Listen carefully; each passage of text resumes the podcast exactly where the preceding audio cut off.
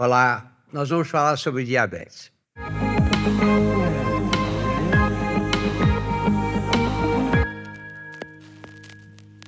Diabetes é uma doença muito comum.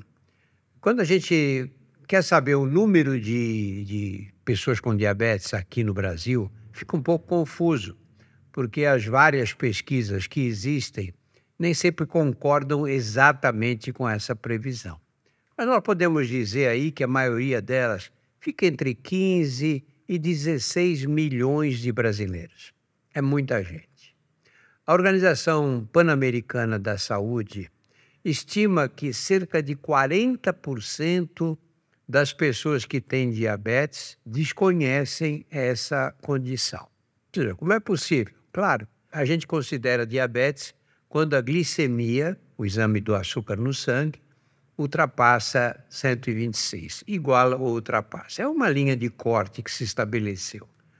Então você tem gente na rua com 180, 170 de glicemia, que estão na faixa do diabetes, consideradas pessoas com diabetes, e, no entanto, elas não sentem nada ou têm sintomas mínimos, não se preocupam com isso. Então, nós temos um complicador aí, gente com diabetes que não tem ideia do que está acontecendo com elas. O diabetes é uma condição ligada a várias complicações.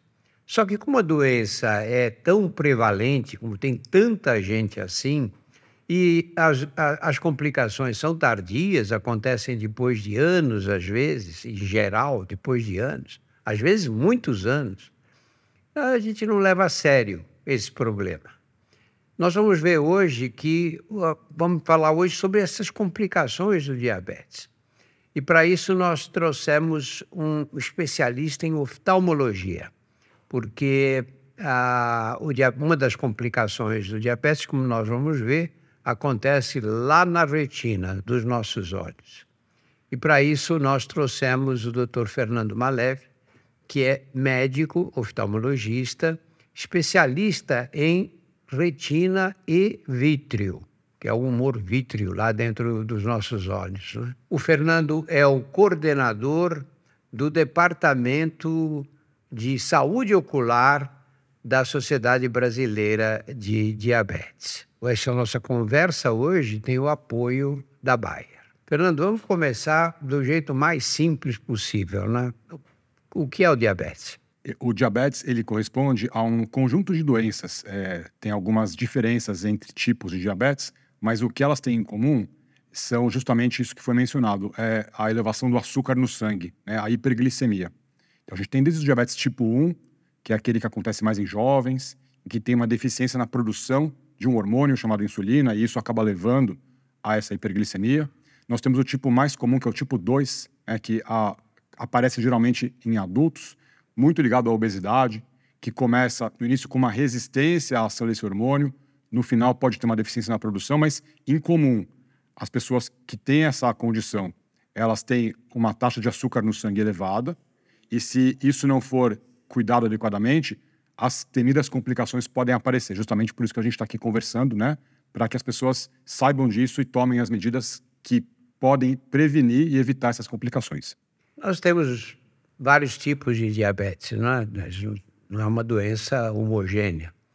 Nós temos principalmente o tipo 2 e o tipo 1. O tipo 2 é o mais frequente de todos, né?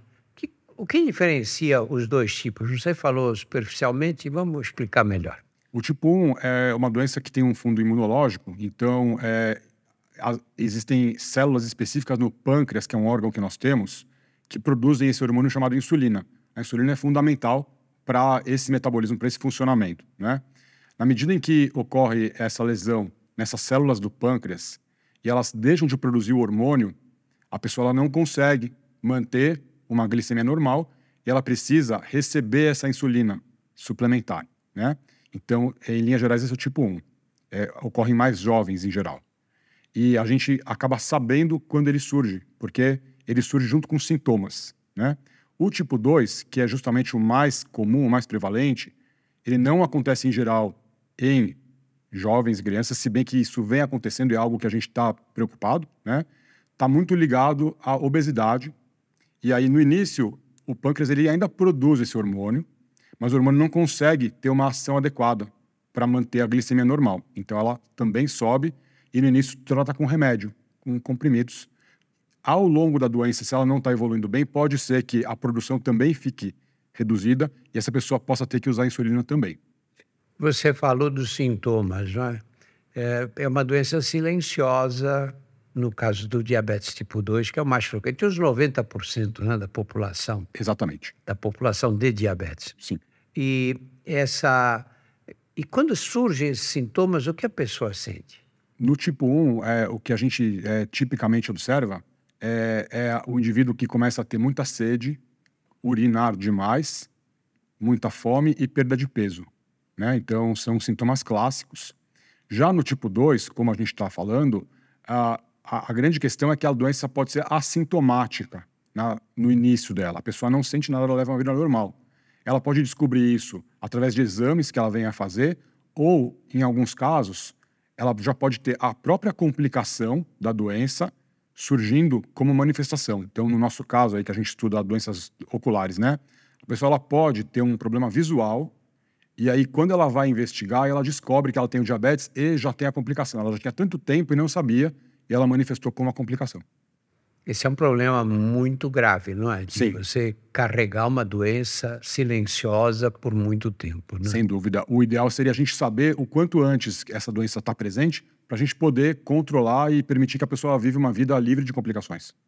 Você não acha que as pessoas com diabetes, em geral, são mal informadas ou não dão o valor devido às complicações? Sem dúvida. Tem uma pesquisa do IBOP que mostra que pessoas com diabetes 54% delas nunca ouviram falar ou não têm ideia do que é a retinopatia diabética. Na verdade, uma doença ocular, não é? Exatamente. Então, é, o grande desafio é esse, né? E é o, uh, parabenizo a iniciativa da gente poder falar sobre esse assunto nesse, nessa época importante do ano que a gente está levando isso em evidência. Tanto as pessoas que ainda não sabem que têm o diagnóstico da doença, do diabetes, mas que têm fatores de risco, é, é interessante que elas busquem saber se elas têm ou não a doença, porque se elas descobrirem que têm a doença, elas já podem começar a se cuidar melhor, né? E aquelas que sabem que têm a doença precisam também controlar adequadamente e procurar se existe alguma complicação já acontecendo, porque as complicações, por sua vez, também podem ser silenciosas, como no caso da complicação ocular, que é hoje a gente chama de retinopatia diabética. Né? A pessoa pode ter uma doença dentro do olho, ela não sente nada, ela enxerga bem. No entanto, essa doença, se não for controlada, pode acabar no extremo levando à cegueira. Fernando, então vamos falar com aquela pessoa que sabe que tem diabetes, faz tudo direitinho, controla a alimentação, faz atividade física, controla a glicemia, toma medicação adequadamente e diz: Eu não quero ter problema na retina, de jeito nenhum. É fundamental que eu continue enxergando para sempre. Que cuidados ela deve tomar? A gente acaba separando em três etapas de prevenção, né? A primária, que é a pessoa ter hábito de vida saudável, a gente vai falar um pouquinho mais sobre isso depois, para ela conseguir ter um bom controle da condição de base, né? É, a segunda linha de defesa é a pessoa buscar ativamente saber se ela tem ou não a complicação. No caso, da complicação ocular, fazendo o exame ocular com o oftalmologista, com o especialista em retina, eventualmente, né? Que é o, é o médico que vai tratar essa complicação. Mas através do exame de fundo de olho, que a pessoa pode fazer quando ela vai anualmente ao oftalmologista, ela tem condições de saber se existe ou não alguma lesão que exija um cuidado, uma preocupação maior. E, finalmente, para aquela pessoa que fez o exame e que detectou-se uma alteração na retina, nós temos tratamentos disponíveis que, numa boa fase da doença, conseguem neutralizar ou até regredir um eventual dano e recuperar a função visual. E o que é essa boa fase? É quanto antes, melhor. Né? Então, quanto antes a pessoa souber que tem diabetes e controlar, ela evita a complicação. Quanto antes ela souber que tem a complicação, ela trata a complicação de maneira a evitar que ela progrida ou até mesmo que ela regrida. Então, lá na retina, o que a gente vê como especialista são lesões na forma de alterações dos vasos, pequenas hemorragias, edemas ou inchaços de certas partes do tecido, né? Dependendo do que a gente vê no exame do fundo de olho, a gente orienta, então, vários tipos de tratamento que a gente também vai comentar um pouquinho mais a seguir. E quais são os primeiros sintomas da retinopatia? Às vezes, não há sintoma algum. Né? A pessoa pode ter a retinopatia e enxergar bem, não sentir absolutamente nada. É, esse é o grande perigo. Então, o, esse critério da pessoa enxergar bem não é um bom critério para ela se guiar, se ela precisa ou não é, fa fazer avaliação com o oftalmologista. Agora, quando a doença se instala e causa sintomas, eles podem causar desde uma turvação leve na visão até uma perda total da visão. Situações mais graves como hemorragias dentro do globo ocular, hemorragia vítrea, casos complexos de descolamento de retina, isso tudo pode ocorrer na evolução da doença se ela não for bem tratada.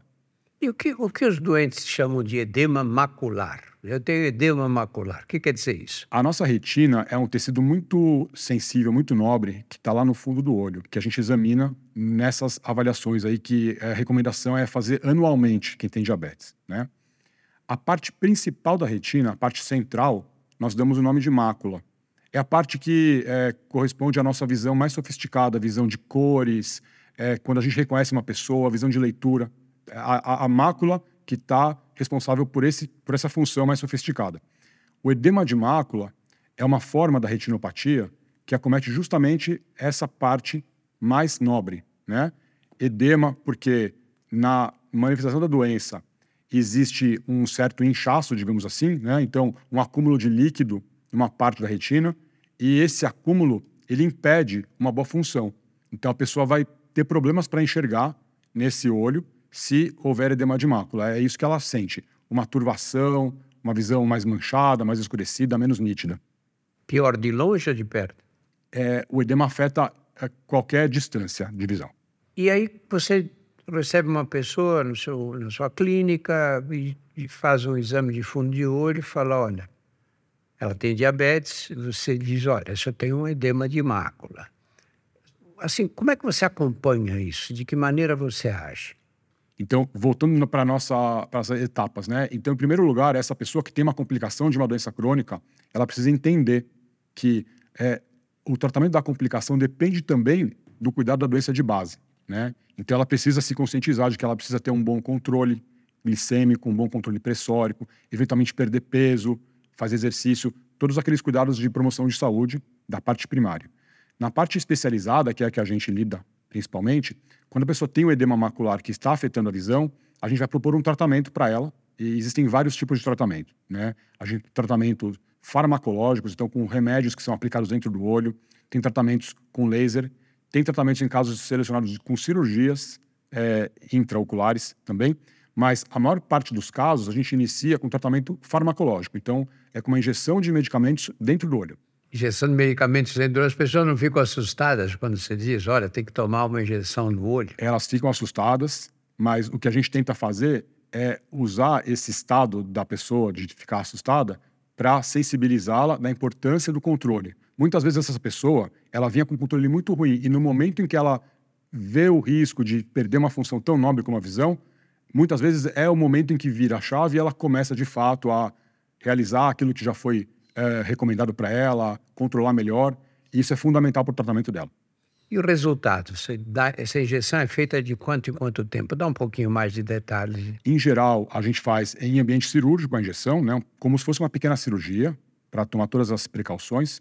A gente inicialmente faz injeções é, com é, intervalos mensais e, dependendo de como a pessoa responde ao tratamento, a gente pode adequar é, essa frequência a, a cada paciente.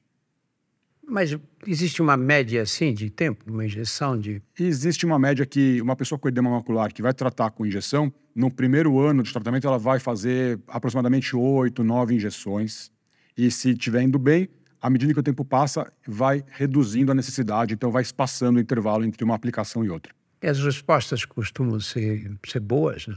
Costumam ser boas é, sobretudo se a gente consegue iniciar o tratamento numa fase é, adequada. Né? Uma pessoa que está há muito tempo já com essa condição no olho, então uma pessoa que, por exemplo, é, teve que esperar demais para ser avaliada, teve uma fila grande, às vezes ela chega no estado crônico e a gente tem uma uh, performance menor do tratamento, mas em geral, se a gente conseguir tratar num caso numa fase adequada, a gente tem uma boa resposta, sim. Esse tratamento é disponível pelo SUS? Sim, recentemente ele foi incorporado e ele está disponível em certas situações ali, dependendo do encaminhamento, né? Existem centros do SUS que realizam, sim. Quer dizer, é, isso não é, é, é está à disposição, né? Para as pessoas que têm plano de saúde, tudo bem, claro. Sim. Mas aqueles que não têm direito a nada, só o SUS, sim. Consegue, vocês conseguem tratar? Sim. E esse tratamento dura quanto tempo? Vai depender do paciente. Então, é tipicamente um paciente que a gente consegue tratar de maneira adequada, a gente vai é, tratar o edema macular durante dois, três anos, pelo menos, e vai continuar acompanhando esse paciente. Né? A gente tem que lembrar que é uma doença crônica. Então, a pessoa vai continuar com a mesma condição que desencadeou esse edema. Então, ela pode usar essa experiência para melhorar o controle dela e evitar recidivas, mas pode ser que ela venha a ter isso, que ela tenha no outro olho também, né? Então, como a gente está tratando de uma situação crônica, a gente, em geral, vai acompanhar essa pessoa a vida toda. O resto da vida, né? Sim. Mas pode chegar uma situação que não precise mais é, você injetar medicamento? Ah, sem dúvida. É, a gente tem vários exemplos né, de pessoas que é, conseguiram ter um tratamento ágil, né, num, num tempo adequado, realizaram algumas aplicações e não tiveram mais necessidade de fazer esse tratamento. Fernando, o aumento da glicose no sangue não é? É, vai ser, vamos chamar de tóxico para todas as células do organismo, mas algumas vão sofrer mais. A retina é o exemplo típico, não é? Ela é muito sensível a esse aumento da glicose e acontecem essas modificações. Mas não, só, não, é, não é só a retina, não é? por exemplo, as células renais. Não é? Nós vemos, às vezes, aquelas pessoas na televisão tomando, fazendo diálise. Muitas delas chegaram a essa condição por um diabetes, por terem diabetes mal controlado. Né? Fala um pouquinho das complicações renais. Como é uma doença sistêmica que afeta de maneira geral os vasos, então virtualmente qualquer parte do organismo pode estar exposta né, a esse efeito é, danoso é, da hiperglicemia. Mas a gente tem alguns órgãos que a gente chama de órgãos-alvo, em que eles vão sofrer uma lesão preferencial, né? Então, a retina é um deles e o rim é um outro órgão-alvo, né? Na verdade, é um mecanismo com uma grande homologia. Se a gente olhar uh, na parte uh, patológica, na parte bioquímica, a gente tem muito em comum entre o dano da retina e o dano no rim. E, em geral, um paciente que tem doença na retina, a gente vai procurar doença renal e vice-versa, né? Então, é, esse mecanismo ele acaba afetando uma parte do rim, é, são os glomérulos renais, e essa pessoa, se ela não tiver o cuidado adequado, ela vai evoluir com uma perda da função renal, né? um órgão vital, um órgão muito importante, e justamente essa questão da diálise. Né? Tem levantamentos aí no Brasil mostrando que é, entre as principais causas de paciente fazendo diálise, o diabetes figura ali no topo. Né? Então, causa de diálise, de transplante renal, porque a, o órgão sofreu aí cronicamente essa lesão e ele vai precisar ser reparado dessa forma, né? Ou com uma diálise ou com um transplante em casos mais graves. E quem tem diabetes percebe quando o rim começa a sofrer desse? Assim como na retina, a gente pode ter dano renal inicial sem sintomas. É claro que aquela pessoa que já está com uma falência renal, com uma doença avançada, ela vai ter várias manifestações, né? E até eu, como especialista, acabo conversando muito, né? Tanto com clínicos, com endócrinos, que fazem o cuidado é, basal, como esses outros especialistas, como os nefrologistas, que são aqueles que cuidam de fato dessa complicação, né? Mas no início, assim como na retina, pode não haver sintoma, mas a gente tem como dosar isso com exames de sangue, de urina, e a gente já vai saber que existe alguma lesão inicial. E se você começa a tratar rapidamente, você evita que o doente chegue a essas fases mais graves, com necessidade de diálise, por exemplo? De maneira geral, a, gente pode usar o mesmo raciocínio, né? Então, um bom cuidado da doença de base ou das doenças de base, às vezes diabetes e hipertensão junto, que é um outro fator aí importante, né? Tanto para a retina como para o rim, são fundamentais que, que a gente esteja em bom cuidado, bons parâmetros e os tratamentos adequados numa fase em que a doença ainda não levou a uma falência muito grave, né? Seja uma perda de função visual, perda de função renal. Eu acho que a, a população que tem diabetes fica in, in, não tem muita noção do que pode acontecer com, com a visão, né? A, não, não, sabem direito, sabem, nunca ouviram falar ouviram falar e não deram importância à retinopatia. É, muitos não sabem o que acontece com os rins, as complicações, mas todo mundo sabe que o diabetes dá uma dificuldade de cicatrização de cortes, de feridas nas pernas. E vamos falar um pouquinho disso. Sim.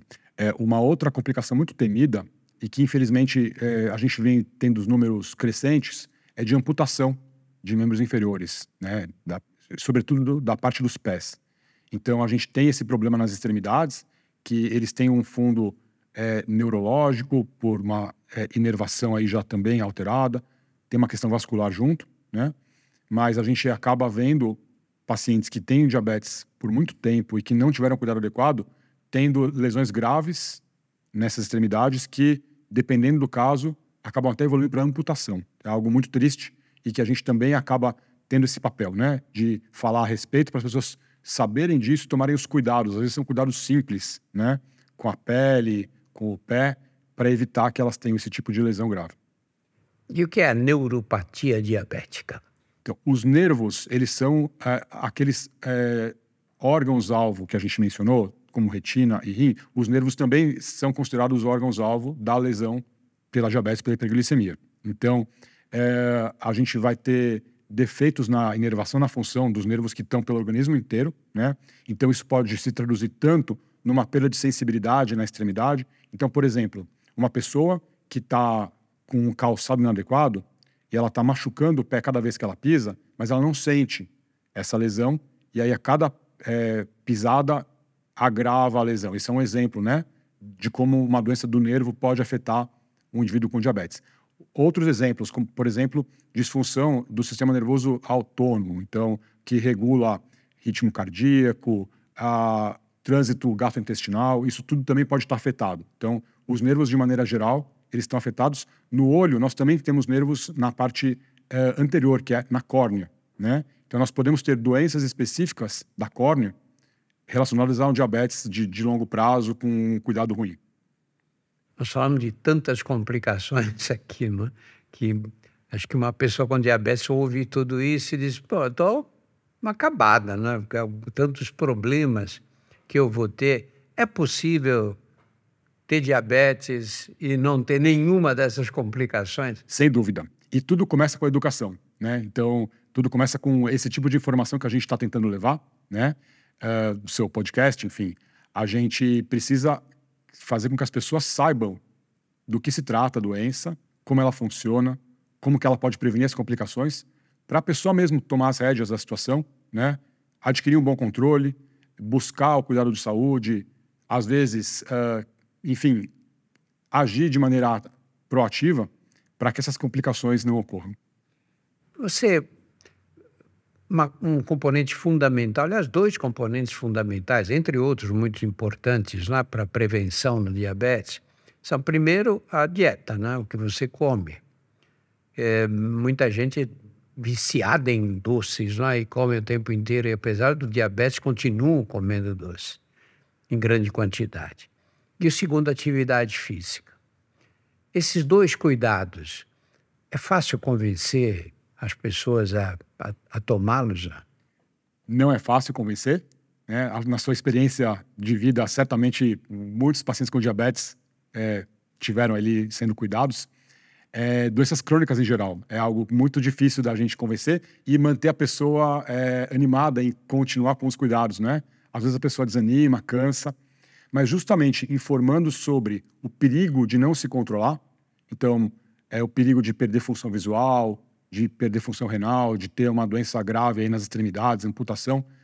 É, dessa forma, a gente tenta fazer a pessoa entender que se ela não cuidar adequadamente, o preço vai ser alto, né? E, e essa pessoa, ela tem que estar consciente disso.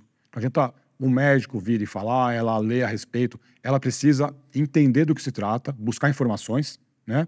Para ela, de fato, realizar aquilo que, que é necessário para que ela possa ter uma vida livre de complicações. É, às vezes é uma oportunidade para a pessoa levar uma vida mais saudável. Né? Ela sabe que ela tem esse risco, que ela tem essa condição, ela não tem escolha, ela vai precisar comer direitinho, vai precisar se exercitar, passar no médico com uma certa periodicidade, é isso que vai precisar fazer.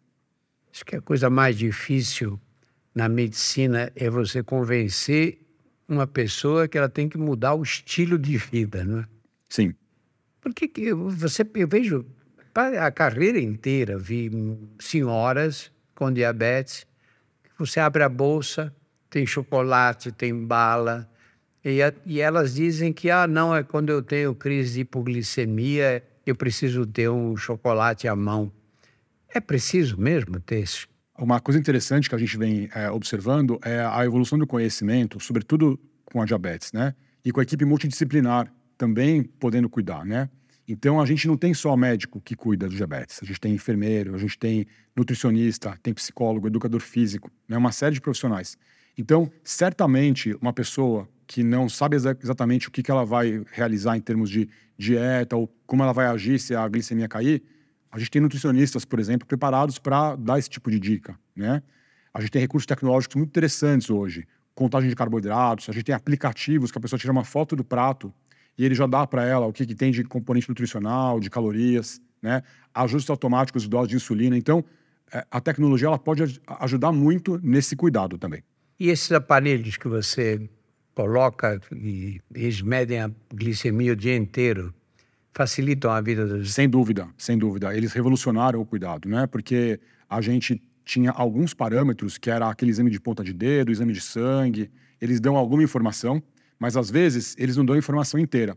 E esses sensores, eles permitem que a pessoa saiba praticamente em tempo real como é que tá. Se subiu, se desceu, depois que comeu, se está caindo, né? E ela faz os ajustes. E quanto menos sobe e desce ela tiver, melhor para a saúde para evitar complicações. Nós estamos chegando no, no final do nosso tempo. Dá para ficar falando de diabetes aqui horas consecutivas. Né? Tem alguma mensagem especial que você queira transmitir para os pacientes? Eu queria que as pessoas não desanimassem com esse cuidado crônico, que elas precisam fazer isso para que elas tenham uma vida livre de é, complicações e que elas podem fazer isso de uma maneira tranquila, que elas têm que buscar informação, se educar, elas têm que ir ao médico regularmente, ao clínico, ao endocrinologista, e dependendo do risco, para os especialistas, né? oftalmologista, nefrologista, um cirurgião vascular, dependendo da complicação. Né? É, usar a equipe multidisciplinar, enfermagem, nutricionista, educador físico, psicólogo, né? E as informações disponíveis, a gente tem acesso a muita informação hoje, atualmente, e a tecnologia jogando a favor aí nesse time. Assim, é, o, Brasil é muito diferente um canto do outro, não é um país com uma diversidade regional enorme, é? Você acha que o SUS tem condições de fornecer esse tipo de atendimento global para as pessoas com diabetes? Eu acho que essa é a meta, né? Acho que é, é, o SUS é um grande patrimônio, mas ele ainda é um trabalho em construção, depois de tantos anos, né? E a gente, como Sociedade de Diabetes, tem como missão auxiliar desenho de políticas públicas, né? Então, sim, a gente acredita que é possível que isso seja organizado, mas é um trabalho em construção. Então, a gente está sempre querendo é, aperfeiçoar e auxiliar aí a sociedade ampla no que a gente puder para melhores políticas nesse sentido. Muito obrigado, Muito obrigado nós uh, falamos sobre retinopatia diabética. Nós temos aqui no nosso site uma entrevista que foi feita sobre o mesmo tema com o Dr. Ricardo Sano e a paciente Maria Imaculada, que era uma senhora que estava enfrentando esse tipo de problema. Pela discussão toda, tudo que o Dr. Fernando apresentou, acho que uma coisa tem que ficar bem clara. O diabetes não é uma sentença uma sentença de morte, uma sentença de ter que enfrentar grandes sofrimentos, como cegueira, insuficiência renal, amputações, etc. Mas é uma doença a respeito da qual você tem que estar informado de que essas complicações podem complicar muito a sua vida e tomar todos os cuidados que são necessários. Acertar a dieta, fazer atividade física, não comer tudo que te oferecem, não passar o dia sentado numa cadeira, porque o preço a pagar por esse desleixo ou por essa desatenção é muito alto. E se você acompanhou esse nosso podcast com o Dr. Fernando, procure no nosso portal também o podcast Perda de Visão em Pessoas com Mais de 50 anos, que foi gravado com o Dr. Ronaldo Sano e com a paciente Maria Imaculada. Veja também os nossos outros podcasts, Saúde Sem Tabu, o Porquê Dói e Outras Histórias. Todos estão disponíveis nos agregadores e no nosso canal do YouTube. Muito obrigado pela atenção.